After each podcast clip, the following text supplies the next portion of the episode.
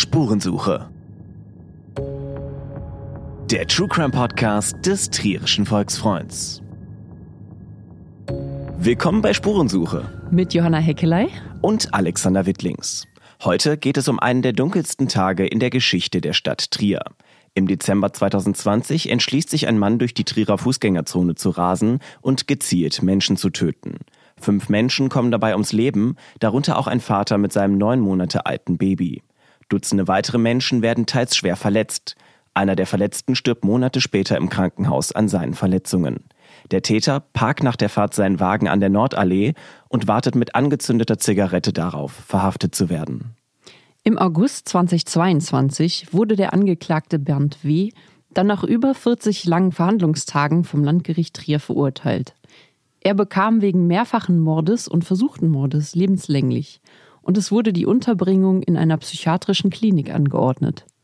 Nun gab es aber eine überraschende Wende. Der Bundesgerichtshof hat dieses Urteil in Teilen aufgehoben, was viele Trierer mit absoluter Fassungslosigkeit zurücklässt. Bekannt wurde die Entscheidung ausgerechnet am Jahrestag der Amokfahrt. Was dieser Beschluss des Bundesgerichtshofs nun bedeutet, dazu haben wir heute unseren Kollegen und Gerichtsreporter Rolf Seidewitz im Studio. Hallo Rolf. Hallo.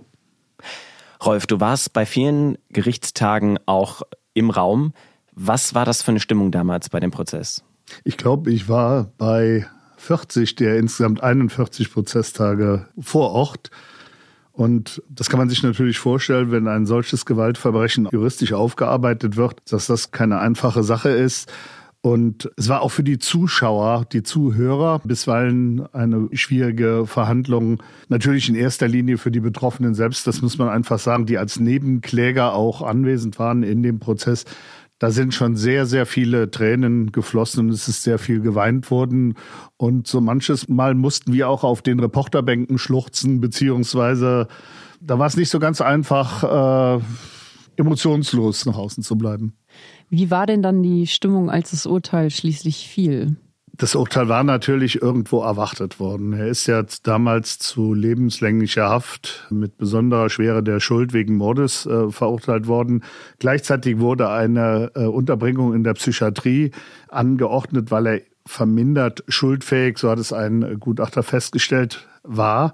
Von daher war es natürlich eine Erleichterung. Erleichterung vor allem bei den Prozessbeteiligten, bei den Nebenklägern, also den Opfer der Amokfahrt beziehungsweise den Angehörigen der Opfer, die nicht überlebt haben, äh, die froh waren, dass es endlich vorbei war. Es hat ja doch fast ein Jahr gedauert, der ganze Prozess. Es war eine Erleichterung, dass es mit einem Schuldspruch auch geendet ist letztendlich. Nun wird der Prozess in Teilen wieder aufgerollt. Was genau hat dem Bundesgerichtshof daran nicht gefallen? Es ging darum, dass der Bundesgerichtshof Rechtsfehler gesehen hat in dem Urteil. Ähm, von der verminderten Schuldfähigkeit, ich habe es eben gesagt, ist man ja ausgegangen, ist ein Psychiater auch vorher ausgegangen in seinem Gutachten. Äh, und das war den Richtern am Bundesgerichtshof aber letztendlich nicht ausführlich genug begründet, wie sich das konkret auf die einzelnen Taten ausgewirkt hat. Äh, das ist eine Sache, die muss nun nachgearbeitet werden, wenn dieser Prozess neu aufgerollt wird, beziehungsweise in Teilen neu aufgerollt wird. Kannst du das etwas genauer vielleicht an einem Beispiel erläutern? Was heißt denn nicht konkret genug begründet? Wie muss man sich das vorstellen? Also es ist ein bisschen zu pauschal gesagt worden, äh, der Amokfahrer leidet unter einer paranoiden Schizophrenie und ist deswegen vermindert schuldfähig. Man hätte das schon konkret auf die einzelnen Taten beziehen müssen. Man hätte also sagen müssen, warum hat das bei der Tat XY eine Rolle gespielt und spielte da auch der Alkohol, er hat ja vorher auch jede Menge Bier getrunken, spielte da auch der Alkohol eine Rolle und inwiefern spielte er eine Rolle? Das hat das Gericht nicht ausführlich genug begründet. Es waren also Rechtsfehler. Und warum ist diese Schuldfähigkeit so unglaublich wichtig? Die Schuldfähigkeit spielt natürlich für das Urteil letztendlich eine Rolle. Wäre er schuld unfähig, dann könnte er für die Taten auch nicht verurteilt werden. Dann müsste er, um es mal zuzuspitzen, freigesprochen werden. Das würde natürlich nicht äh, automatisch bedeuten, dass er auf freiem Fuß käme. Er würde in diesem Fall wahrscheinlich in eine geschlossene Psychiatrie eingewiesen werden, was im Prinzip auch nicht viel anderes wäre als in einem Gefängnis, nur dass er hier natürlich behandelt würde. Wie kam dieses Urteil denn zum äh, Bundesgerichtshof? Also was ist da passiert? Der Verteidiger des Angeklagten hat Revision eingelegt. Das heißt, er hat sich konkret das Urteil in Bezug auf mögliche Rechtsfehler angeschaut.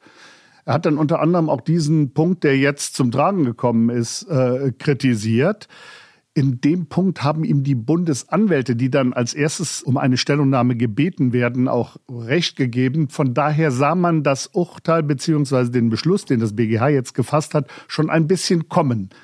Äh, weil es war dann doch für Insider eigentlich nicht vorstellbar, dass der Bundesgerichtshof dieses Votum der Bundesanwälte einfach beiseite schieben würde.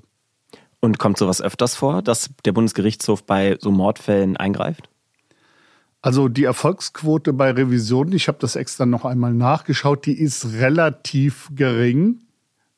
Aber es gibt natürlich Anwälte, die sich auf Revisionen spezialisiert haben und die Urteile dann konkret auf Rechtsfehler abklopfen. Und das war jetzt in dem Fall hier nicht so.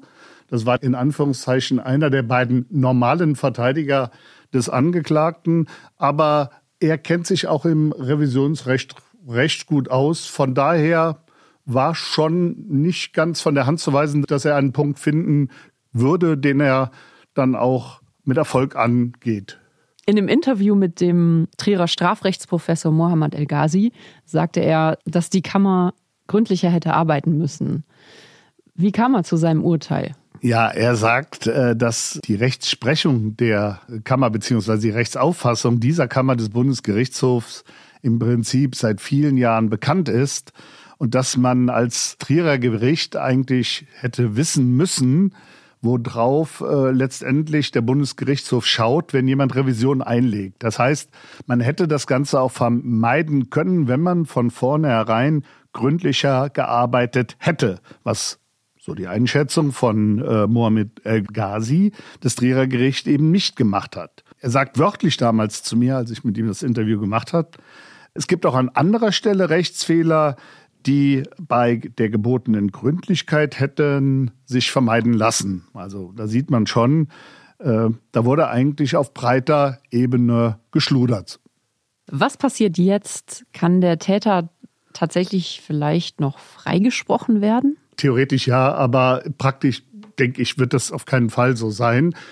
Man wird wahrscheinlich einen neuen Gutachter beauftragen mit einem Gutachten. Käme der zu dem Schluss, dass der Täter tatsächlich schuldunfähig wäre, dann könnte er nicht verurteilt werden. Dann könnte er theoretisch freigesprochen werden, aber er würde dann wohl in eine geschlossene Psychiatrie eingewiesen werden. Es wäre also ein psychologischer Gutachter, kein. Genau, es wird wieder ein psychologischer Gutachter den Täter als erstes mal explorieren. Genau. Wo ist denn dann in der Praxis der Unterschied zwischen Gefängnis und Psychiatrie? Ähm, hat er da auch noch die Chance auf ja sowas wie Bewährung oder kann man da noch auf freien Fuß kommen? Ja, es wird also regelmäßig überprüft, äh, inwieweit der Täter möglicherweise geheilt ist, beziehungsweise unter Auflagen entlassen werden kann. Also überprüft würde es natürlich. Ich glaube, es wird alle zwei Jahre oder so überprüft, ob äh, dem Täter eine günstige Prognose gegeben werden kann. Wenn das nicht der Fall ist, äh, bleibt er weiter in der geschlossenen Psychiatrie. Und hier hieß es schon im Vorfeld, wenn der Täter in die geschlossene Psychiatrie kommt, dass er da keine Chance mehr hat, rauszukommen. Also ich denke mal, er ist 54 jetzt. Er würde, sollte er am Ende in die geschlossene Psychiatrie eingewiesen werden, äh, auch da keine Chance haben, wieder herauszukommen. Nochmal zurück zum Verfahren. Wie geht es dann weiter, wenn dieses Gutachten besteht? Was passiert dann?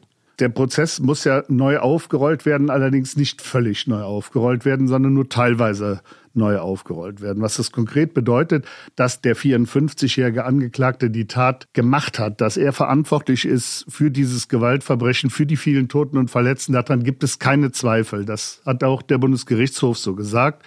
Es muss also nur zum Teil neu aufgerollt werden.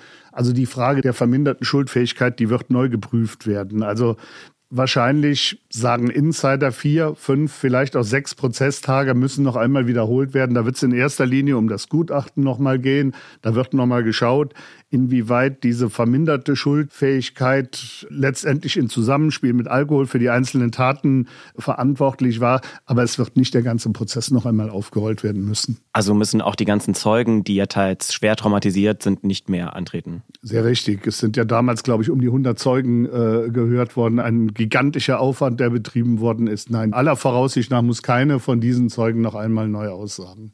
Aber das Verfahren muss jetzt vor einer völlig anderen Kammer stattfinden. Das ist korrekt. Warum? Weil das Gesetz das zum einen vorsieht und weil es zum anderen natürlich auch sinnvoll ist. Das Gericht geht nämlich davon aus, dass die Kammer, die diese Entscheidung hier getroffen hat, so in dem Fall drin ist, beziehungsweise so voreingenommen in Anführungszeichen ist, dass äh, die jetzt auch nicht zu anderen Urteilen, zu einem anderen Entschluss kommen könnte. Und da sagt man, da beauftragen wir eine neue Kammer mit dem Fall, die ohne irgendwelche Vorurteile an diesen Fall herangehen kann. Das macht meiner Einschätzung nach auch Sinn. Die Entscheidung des Bundesgerichtshofs wurde ja am Tag des Jahrestags der Amokfahrt bekannt, was auch ziemlich makaber ist. Das kam aber nicht vom Bundesgerichtshof selber. Das wurde da nicht veröffentlicht. Wie wurde das denn bekannt überhaupt? Es wurde bekannt dadurch, dass der Bundesgerichtshof den Beschluss den äh, Prozessbeteiligten zugestellt hat. Das heißt, die haben den am Jahrestag auch in ihrer Post gehabt. Der Beschluss allerdings lag schon fast drei Monate zurück. Der ist am 13. September gefällt worden. Beim BGH ist das allerdings so, wenn dieser Beschluss dann letztendlich getroffen worden ist, dann muss der erstmal geschrieben werden. Das ist ein mündlicher Beschluss, den die fünf Richter, glaube ich, sind in dem Senat dann fassen. Der muss geschrieben werden, der muss unterschrieben werden und der wird dann zugestellt. Und da sagt mir ein BGH-Sprecher, das geht manchmal ganz schnell und manchmal dauert es eben Wochen oder Monate. Und das war in dem Fall hier tatsächlich so. Und dann kommt mitunter so ein nur zum Kopfschütteln taugender Zustellungstermin wie der jetzige eben heraus. Das hätte man auch nicht abwenden können. Das hätte man ja schon abwenden können, nur da schaut natürlich dann beim BGH auch niemand ja. drauf. Dann liegt das Ding irgendwann bei der Post und das wird bei der BGH-Poststelle dann versandt. Da schaut ja niemand, wann war der eigentlich Jahrestag. Das ist kein böser Wille, aber naja. Wann würde es denn jetzt losgehen mit dem neu aufgerollten Prozess und wie lange würde das ungefähr dauern? Also Experten rechnen damit, dass es im Frühjahr der Fall sein wird. Man muss jetzt den neuen Gutachter finden, der wird den explorieren. Die Kammer steht fest, die das Ganze macht dann müssen die Einladungen rausgehen. Besondere Eile besteht ja im Prinzip nicht, weil der äh, Amokfahrer sitzt hinter Schloss und Riegel im Gefängnis.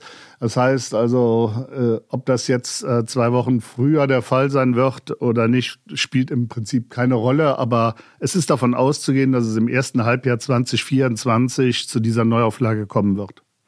Wie erwartest du, wie das Verfahren verläuft? Oder hast du bestimmte ja, Erwartungen an das Verfahren?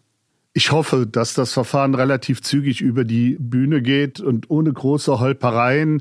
Ich erwarte, dass das Ergebnis so ausfallen wird wie beim letzten Mal, dass der Täter wegen verminderter Schuldfähigkeit letztendlich aber doch zu einer lebenslangen Freiheitsstrafe wegen Mordes verurteilt werden wird und äh, vorher in die Psychiatrie eingewiesen. Ich denke also nicht, dass es da zu einer Änderung kommen wird. Ich hoffe, wie gesagt, für alle Prozessbeteiligten, besonders für die Vertreter der Opfer und für die Opfer selbst, dass es wirklich relativ zügig und ohne große Retraumatisierungen über die Bühne geht.